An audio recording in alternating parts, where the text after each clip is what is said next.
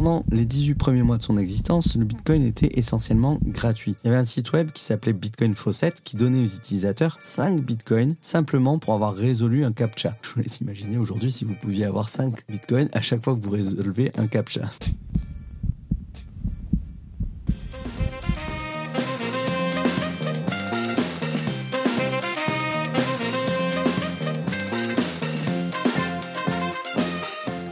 Exploratrice, explorateur, bonjour. Je suis Stéphane, crypto-enthousiaste depuis 2016 et véritablement explorateur dans les blockchains depuis 2019. La blockchain est un univers à part entière et vous entendrez même très bientôt parler de métaverses qui seront des univers virtuels basés sur différentes technologies blockchain. De par ce gigantisme, j'ai décidé de partager avec vous chaque parcelle de la blockchain et des crypto-monnaies que je découvre. En écoutant ce podcast, vous faites désormais partie de la famille des explorateurs crypto.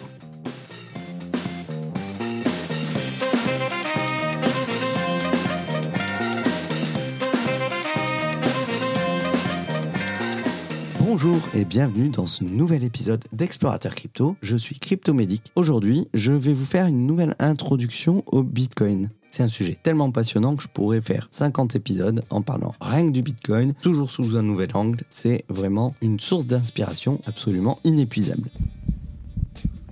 Aujourd'hui, vous avez probablement entendu du Bitcoin si vous ne vivez pas dans une grotte. Vous avez peut-être entendu dire qu'il a rendu certaines personnes riches, voire richissimes, et vous avez entendu bien évidemment que c'est une nouvelle forme de monnaie numérique, que c'est l'avenir du commerce, ou que c'est également une entreprise criminelle et que c'est mauvais pour la planète. Voilà, on a un petit peu tous les sons de cloche, le message est confus, déroutant, et c'est en partie dû au fait que personne ne le contrôle. Tout comme le Bitcoin qui appartient euh, bien à nous tous. Donc dans cet épisode, je vais un petit peu vous parler, pour, tous ceux qui ont la curiosité de s'intéresser au Bitcoin, on va essayer de comprendre quelques faits concernant la première crypto-monnaie mondiale. Il n'y aura pas d'aspect technique là-dedans, pour ça je vous renvoie à d'autres épisodes que j'ai déjà pu faire sur ma chaîne YouTube. Donc rien de technique, rien de difficile à suivre, c'est pas non plus exhaustif, mais je pourrais vous mettre toute une série de liens vers des articles si vous voulez en apprendre plus. Bien entendu, on n'est pas là du conseil en investissement, cet épisode est là à titre informatif et éducatif uniquement. Mon but ici, ça va être de, de, dissiper quelques idées fausses et d'aider les nouveaux venus dans la communauté Bitcoin à se familiariser rapidement avec quelques concepts clés. Donc gardez l'esprit ouvert et vous verrez très vite que le Bitcoin, ce n'est pas seulement un prix. On va déjà mettre les choses au clair. Les cryptos, c'est pas le pays des bisounours. C'est un endroit assez dangereux, souvent assez moche. Il y a d'innombrables arnaques, des hacks, des exploits. Comme on peut se faire de l'argent assez rapidement, elles attirent des joueurs complètement dégénérés, euh, les criminels et souvent les imbéciles. Beaucoup d'imbéciles. Les escrocs prospérer au grand jour et les gens ordinaires comme vous et moi perdent souvent de l'argent. Si on parle en termes de volume, de volume des informations que vous pouvez lire partout euh, sur les réseaux sociaux, notamment sur Twitter, une grande majorité, une vaste majorité, euh, ça va être composé d'idioties. Je vais éviter les termes vulgaires, mais voilà, on peut lire beaucoup de bêtises sur le sujet, et du coup, c'est euh, compréhensible que certaines personnes en concluent rapidement que l'entièreté des cryptos, ça doit être une vaste arnaque. Mais c'est pas parce qu'une majorité de ce qu'on peut lire concerne des idioties ou des arnaques que la totalité du marché crypto est composée d'idiotie et d'arnaque. Rejeter la crypto juste parce qu'elle est pleine d'arnaques, c'est comme rejeter Twitter parce que euh, le, tweet moyen est une imbécilité. Ça serait comme euh, supprimer la télé parce que on considère que la totalité des programmes sont de la qualité des Marseillais euh, à Miami. Le problème, c'est pas que Twitter ou la télé ou la crypto n'a rien à offrir. Le problème, c'est qu'il faut beaucoup de temps et d'énergie pour apprendre à creuser à travers tout ça et trouver les idées qui sont véritablement intéressantes. Mais forcément, rejeter rejeter entièrement les crypto-monnaies est beaucoup plus simple. Et puis on peut se dire que c'est beaucoup plus moral de les rejeter. Mais ça laisse derrière une question qui est si la crypto est si horrible que ça, pourquoi ne meurt-elle pas tout simplement? Il y a une chose intéressante à propos du Bitcoin, c'est que quasiment personne n'y croit d'emblée. Ça tient à la conception même du Bitcoin, c'est complètement contre-intuitif, mais euh, moi-même, la première fois que j'ai entendu parler du Bitcoin, j'ai considéré ça comme une arnaque et j'ai mis ça de côté. Et ça, c'est le cas de la majorité des utilisateurs du, Bitcoin aujourd'hui. La première fois que vous en entendez parler, vous mettez ça de côté et c'est généralement via un ami qui vous en parle ou une news que vous lisez sur le sujet que vous recommencez à vous y intéresser et à faire quelques recherches. Donc souvent, ils s'opposent la réalité du Bitcoin qui existe effectivement et la théorie, votre théorie, avec vos propres votre propre perception qui entre en conflit avec cette réalité. C'est-à-dire que vous ne voyez pas comment le Bitcoin peut exister parce que vous vous en faites une fausse idée. Et à partir de là, on découvre le livre blanc du Bitcoin, le white paper. Et là, généralement, on change d'avis.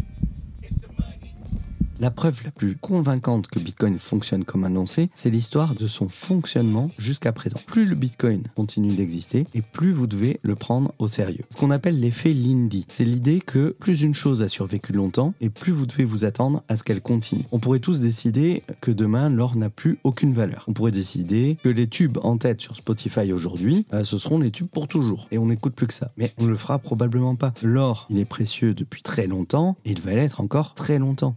Les chansons euh, qui sont dans les tops aujourd'hui, pour la plupart, ce sont des nouvelles. Donc on peut légitimement penser que les chansons les plus populaires de demain, ce seront également des nouvelles chansons. L'existence continue d'une chose et une preuve qu'elle continuera à exister. C'est l'effet Lindy. C'est pour ça que les gouvernements, ils ont arrêté d'ignorer le Bitcoin. Ils ont commencé à élaborer des politiques officielles, soit pour l'interdire, soit pour le réglementer ou pour l'adopter. Aujourd'hui, un pays ne peut plus avoir une politique qui consiste à ignorer le Bitcoin et à supposer qu'il va disparaître de lui-même. C'est totalement irréaliste. Si le Bitcoin devait disparaître de lui-même, il l'aurait déjà fait depuis longtemps. Le Bitcoin, il a de la valeur parce qu'il est utile. Une objection courante à l'encontre du Bitcoin, c'est que puisqu'il n'est soutenu par rien, il ne doit rien valoir. Puisqu'il n'a aucune utilité intrinsèque, il doit s'agir d'un jeu de dupes où le seul objectif est de vendre vos bagues sans valeur à un prix plus élevé à un, à un mec qui est encore plus dupe vous. Alors c'est vrai que la seule utilité des bitcoins, c'est de transférer vos coins à quelqu'un d'autre. Et ça ne veut pas dire que les bitcoins sont inutiles. Le transfert de valeur, c'est un service précieux. C'est pour ça que les banques sont aussi lucratives. Je vais vous partager une citation de Satoshi Nakamoto. À titre d'expérience de pensée, imaginez qu'il existe un métal de base, aussi rare que l'or, mais possédant les propriétés suivantes. Une couleur grise ennuyeuse, pas un bon conducteur d'électricité, pas particulièrement solide, mais pas non plus ductile ou facilement malléable, pas utile à des fins pratiques ou ornementales, et une propriété spéciale, magique. Il peut être transporté sur un canal de communication. S'il acquiert une quelconque valeur pour une raison ou une autre, toute personne souhaitant transférer des richesses sur une longue distance pourrait en acheter, le transmettre et le faire vendre par le destinataire. L'argent, c'est une technologie qui permet de transporter la valeur à travers l'espace et le temps. Et le Bitcoin, c'est un véhicule de valeur qui élimine la distance physique, qui ne peut pas être diluée, qui ne peut pas être saisie et qui ne peut pas être censurée. C'est la valeur de ce service qui soutient la valeur du Bitcoin. Par ailleurs, le Bitcoin est décentralisé. Il n'y a pas de contrôle central. La seule façon d'arrêter Bitcoin, c'est d'arrêter chaque personne sur le réseau Bitcoin individuellement. Même arrêter Internet, ça ne fonctionnerait pas. Parce qu'on pourrait se connecter au réseau Bitcoin par radio ou par satellite. Quelle que soit la mesure réaliste, le réseau lui-même ne peut pas être arrêté. Alors bien sûr, le gouvernement, il peut dire euh, on rend le Bitcoin illégal. C'est le cas pour plusieurs pays. Mais rendre les transactions de Bitcoin illégales, c'est comme rendre la consommation de drogue illégale. Ça n'élimine pas tant que ça pousse à la clandestinité. La Chine, on s'accorde à dire, c'est un État autoritaire qui est puissant. Il a interdit le Bitcoin à plusieurs reprises, mais pourtant, il est impossible d'interdire le Bitcoin en Chine parce que le Bitcoin n'a aucun concept de la Chine. La Chine peut seulement choisir de s'isoler du réseau. Alors que se passe-t-il si les gouvernements vont plus loin et vont vraiment attaquer le réseau? Ils pourraient acquérir ou saisir secrètement des appareils de minage et les configurer pour miner des blocs vides, ralentissant ainsi le réseau, réduisant ainsi les revenus des mineurs honnêtes. Ils pourraient vendre sur le marché les récompenses qu'ils gagnent en minant et ouvrir des positions courtes pour faire baisser le prix du Bitcoin. Ça nuirait encore plus aux revenus des mineurs et à la confiance du marché. À mesure que les mineurs cessaient de défendre le réseau, les attaquants en contrôlaient une, grande partie, une plus grande partie, provoquant une boucle de rétroaction et une spirale fatale. Ça, c'est le genre d'attaque qui est plus facile à imaginer avec un gouvernement mondial euh, complètement abstrait et monolithique. Mais dans le contexte des gouvernements mondiaux actuels, c'est moins évident de savoir comment, euh, comment elle fonctionnerait. Il y a deux gouvernements qui pourraient lancer une telle attaque, c'est les États-Unis et la Chine la Chine, elle s'est systématiquement efforcée d'expulser les appareils de minage de ses frontières. clairement, elle prépare pas une attaque basée sur le minage du réseau. Et les États-Unis, ils semblent être un candidat peu probable pour lancer une attaque sur le réseau. La saisie de biens privés tels que des plateformes minières en dehors du, du contexte d'une guerre conventionnelle constituerait un précédent inhabituel et politiquement explosif. Les cryptos sont devenus un groupe de pression efficace. Des représentants des deux parties du Congrès possèdent du Bitcoin. Ils ont intégré le soutien aux crypto-monnaies dans leur programme, et certains en ont même fait leur cheval de bataille. Alors une attaque suffisamment puissante et, et idéologiquement motivée pourrait supprimer le réseau Bitcoin, mais elle serait coûteuse à maintenir et n'empêcherait pas le réseau de reprendre un fonctionnement normal après l'arrêt de l'attaque. Donc c'est une théorie qui est quand même assez compliquée et raisonnablement on peut être en désaccord les uns et les autres sur ce qu'elle pourrait signifier. Mais ce qu'on peut voir c'est que les deux gouvernements aujourd'hui les plus puissants dans le monde sont soit en train d'adopter le Bitcoin, soit en train de se désarmer systématiquement. On peut aussi légitimement penser que le Bitcoin ne sera pas remplacé. Bitcoin, c'est par conception un système très limité. C'est même Steve Wozniak, le co-créateur d'Apple avec Steve Jobs, a déclaré que le code du Bitcoin était d'une pureté et d'une simplicité qu'il n'avait jamais vu ailleurs. Le système du Bitcoin, vous pouvez l'utiliser que pratiquement que pour envoyer et recevoir des Bitcoins. C'est très difficile de le modifier. Du coup, il adopte des nouvelles technologies de façon très lente, voire pas du tout. Ça peut sembler primitif et lent pour les personnes extérieures, mais la résistance au changement est la proposition de valeur centrale du Bitcoin. Vous ne pouvez pas créer un meilleur Bitcoin en créant un Bitcoin plus facile à changer. Le Bitcoin est mieux compris comme une révolution sociale que comme une révolution technologique. Aucune nouvelle crypto-monnaie ne peut obtenir les mêmes résultats que le Bitcoin parce que le contexte social dans lequel il a été créé a disparu. Pendant les 18 premiers mois de son existence, le Bitcoin était essentiellement gratuit. Il y avait un site web qui s'appelait Bitcoin Faucet qui donnait aux utilisateurs 5 bitcoins simplement pour avoir résolu un captcha. Je vous laisse imaginer aujourd'hui si vous pouviez avoir 5 bitcoins à chaque fois que vous résolvez un captcha. Satoshi a disparu avant que le projet ne prenne de l'ampleur et il n'a jamais reçu de récompense spéciale pour avoir fondé le Bitcoin. Même si un nouveau projet pouvait, d'une manière ou d'une autre, recréer ces conditions, il ne pourrait pas recréer l'histoire du Bitcoin telle qu'on l'a vécu ces dernières années. Alors bien sûr, d'autres projets de crypto peuvent s'avérer utiles et précieux, mais pas en rivalisant avec le Bitcoin pour être la meilleure monnaie. S'ils réussissent, ce sera parce qu'ils sont optimisés pour servir en cas d'utilisation différente. Ils ne remplaceront pas le Bitcoin, ils existeront à du Bitcoin. Pour faire bref, Bitcoin fonctionne comme annoncé. Ça fait maintenant 13 ans que le Bitcoin fonctionne sans interruption, hors du contrôle de quiconque. Ce seul fait devrait mériter une attention sérieuse, même de la part des sceptiques. Il n'a pas été piraté, censuré, arrêté, ni contrôlé. Il a survécu à des bulles, à des cracks, à des tentatives de réquisition, de mise hors la loi, et même à l'obsolescence. Toute cette historique de fonctionnement constitue un ensemble croissant de preuves circonstancielles que le Bitcoin est vraiment ce qu'il prétend être, un actif souverain parfaitement rare. Face à cette évolution du Bitcoin, les responsables du monde entier doivent commencer à se préparer à l'éventualité d'une adoption globale du Bitcoin. Que signifie pour le monde l'existence d'un actif universellement disponible et parfaitement rare? Le Bitcoin est souvent accusé d'être principalement utile aux criminels, mais c'est pas vrai. L'activité criminelle sur le réseau Bitcoin a atteint un pic d'environ 2% en 2019 et en 2020, elle est tombée à 0,34%. Les transactions en Bitcoin créent des enregistrements publics permanents. Du coup, la plupart des criminels préfèrent faire des affaires en dollars. Le Bitcoin, en fait, il est surtout utilisé pour de l'épargne. Il est bon pour les personnes pauvres parce que l'inflation pèse plus lourdement sur eux. Aujourd'hui, on annonce en Europe, avec la crise Covid, une inflation à 5%. Je crois que c'était quelque chose comme 6% aux États-Unis. C'est énorme. Votre épargne va perdre 5% par an de valeur. Quand vous avez votre, vos économies sur un livret A à 0,5%, même si, euh, même si on le mettait à 1 ou 2%, vous continueriez de perdre de l'argent. Si la valeur nette de votre portefeuille est composée principalement d'espèces et de salaires, l'inflation pèse sur votre patrimoine. Si ce patrimoine est principalement constitué d'investissements et de biens immobiliers, l'inflation ne va que modifier les chiffres de vos comptes, mais elle ne vous coûte rien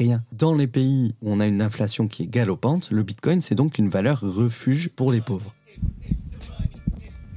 Le Bitcoin est également précieux pour les activistes comme les manifestantes féministes au Nigeria, les politiciens dissidents comme Alexei Navalny en Russie ou les groupes privés de leurs droits comme les femmes non bancarisées en Afghanistan par exemple. Alex Gladstein de la Human Rights Foundation l'a qualifié d'outil essentiel pour préserver la liberté. Je vais également vous expliquer pourquoi le Bitcoin est bon pour la planète. Malgré la réputation qu'il a parfois dans les médias grand public, le Bitcoin est en fait bon pour l'environnement. Le Bitcoin consomme beaucoup d'énergie, c'est vrai, mais il se nourrit principalement de déchets énergétiques peu coûteux.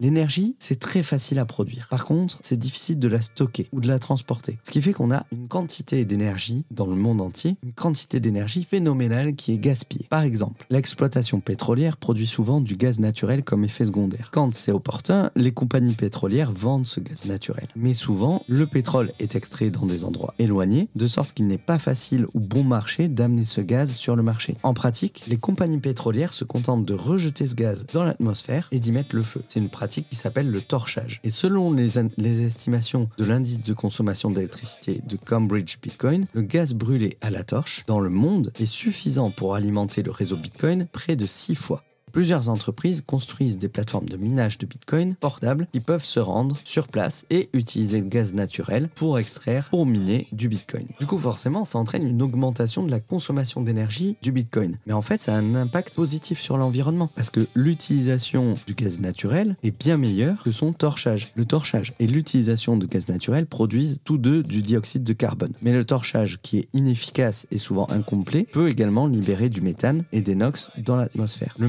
le méthane va endommager la couche d'ozone et les NOx contribuent aux pluies acides. Donc l'utilisation du graphique de la consommation d'énergie de Bitcoin comme indicateur de son impact environnemental est trompeuse. L'exploitation minière des Bitcoins est également très utile pour les énergies renouvelables parce que beaucoup d'entre elles sont produites aux heures creuses lorsqu'elles sont moins précieuses. Le réseau Bitcoin agit comme un acheteur de dernier recours pour les producteurs d'énergie, ce qui rend l'énergie renouvelable plus viable économiquement. Bitcoin subventionne effectivement la création de plus d'énergie renouvelable en créant un marché pour son excès d'énergie. C'est pourquoi les sociétés d'énergie renouvelable commencent à ajouter l'extraction de Bitcoin à leurs opérations. De nombreux critiques anti-Bitcoin citent l'environnement comme une préoccupation, mais les, les écologistes ne sont pas aussi nombreux à citer Bitcoin comme une préoccupation, parce que si vous vous souciez sincèrement de l'environnement, il est assez évident que Bitcoin, c'est juste une note de bas de page. Le Bitcoin utilise plus d'énergie que l'Argentine, mais moins d'énergie que les lumières de Noël aux États-Unis. Ça n'a pas d'utilité d'aller dans ces comparaisons. Une meilleure comparaison, ça serait celle de la consommation d'énergie de l'ensemble du système financier traditionnel ou du coût environnemental du pétrodollar. Dans un contexte approprié, la consommation d'énergie de Bitcoin n'est pas tant importante qu'elle est facile à mesurer.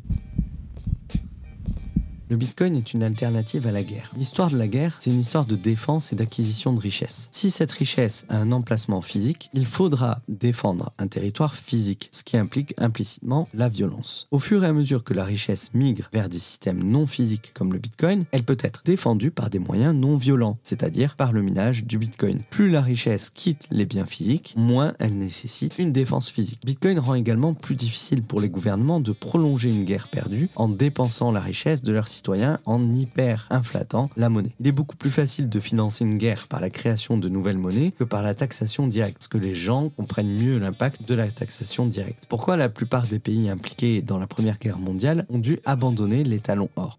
Si les gens comprenaient combien d'argent la guerre leur coûtait, ils y mettraient fin plus tôt. Ça ne veut pas dire que le bitcoin est la fin de la guerre. Les centrales électriques, les grandes villes devront toujours être défendues. Les gouvernements trouveront toujours une raison de se quereller avec leurs voisins. Mais dans la mesure où bitcoin gagne en popularité, il réduit de manière significative les moyens et les incitations aux conflits violents.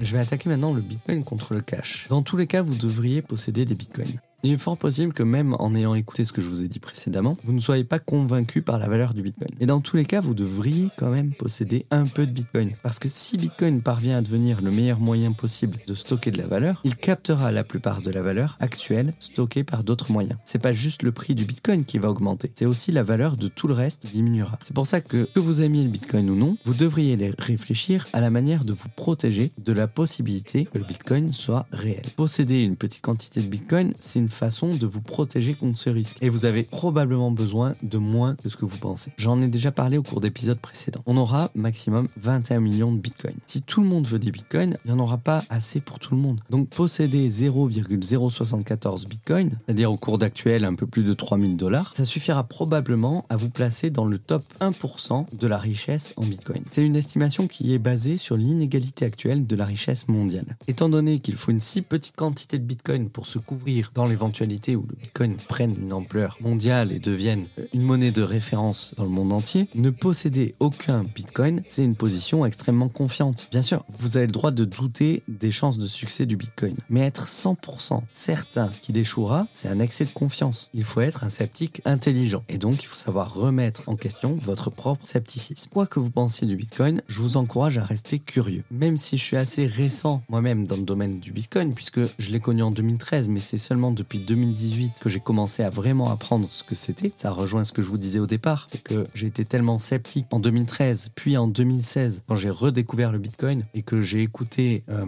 les gens autour de moi qui me disaient que c'était extrêmement risqué le Bitcoin et tous les arguments qu'on entend aujourd'hui dans les médias, comme quoi c'est l'argent du terrorisme et tout ça, tout, tout ça je l'ai entendu, je l'ai entendu beaucoup au début et malheureusement je l'ai écouté en plus de l'entendre. C'est-à-dire que je me suis tenu à l'écart. Et en 2018, quand j'ai enfin décidé d'apprendre par moi-même ce qu'était le Bitcoin, c'est là que j'ai changé d'avis. J'ai remis mon scepticisme en doute. Et même si ça fait trois ans que j'apprends sur le Bitcoin, j'en apprends tous les jours encore. Je suis loin, c'est ça prend une telle ampleur le domaine de la blockchain et des crypto-monnaies qu'aujourd'hui il est impossible de tout savoir. Donc plus tôt vous allez apprendre et plus vous aurez de chances de faire partie de ceux qui en sauront le plus dans 10 ans. Je vais vous mettre en lien quelques sites que j'utilise pour mes recherches ou quelques comptes YouTube que j'utilise euh, pour m'informer au sujet du Bitcoin. Et si vous avez la flemme d'aller voir dans la description de cet épisode, je vais vous donner pour les débutants deux comptes à suivre parce que ce sont vraiment les comptes que j'ai suivis lorsque je me suis lancé. Je vais vous en donner trois. Tout d'abord, vous avez Asher, Owen Simonin, qui est le fondateur de la société Just Mining, qui a une chaîne YouTube qui s'appelle Asher, H-A-S-H-E-U-R. Vous allez voir ses vidéos. Il vulgarise le Bitcoin et la blockchain à merveille. Vous comprendrez tout une fois que vous aurez regardé ses vidéos. Moi, c'est grâce à lui que j'ai vraiment complètement changé de vision sur ce marché-là, que je me suis rendu compte que je ne connaissais absolument rien et que je n'avais pas du tout compris ce qu'était vraiment le Bitcoin. Donc si vous pensez que le Bitcoin, c'est juste un moyen de gagner de l'argent, de faire du trading, si vous pensez qu'il n'y a que l'aspect spéculatif derrière le Bitcoin, alors allez regarder les vidéos de Asher et vous verrez à quel point vous vous trompez. Et ensuite, une fois que vous savez ce qu'est la blockchain, je vous invite vivement à suivre l'émission quotidienne de Cryptomatrix. Cryptomatrix, il a vraiment, véritablement changé mon quotidien ces deux dernières années. J'en profite pour te dire merci CM parce que sans toi, clairement, je n'aurais jamais créé ce podcast. Et enfin, pour suivre l'actualité, en plus de Cryptomédic, vous avez Cryptost ou le journal du coin également. Ce sont deux sites qui publient tous les jours des articles résumant l'actualité des crypto-monnaies, de la blockchain, des métavers, du NFT.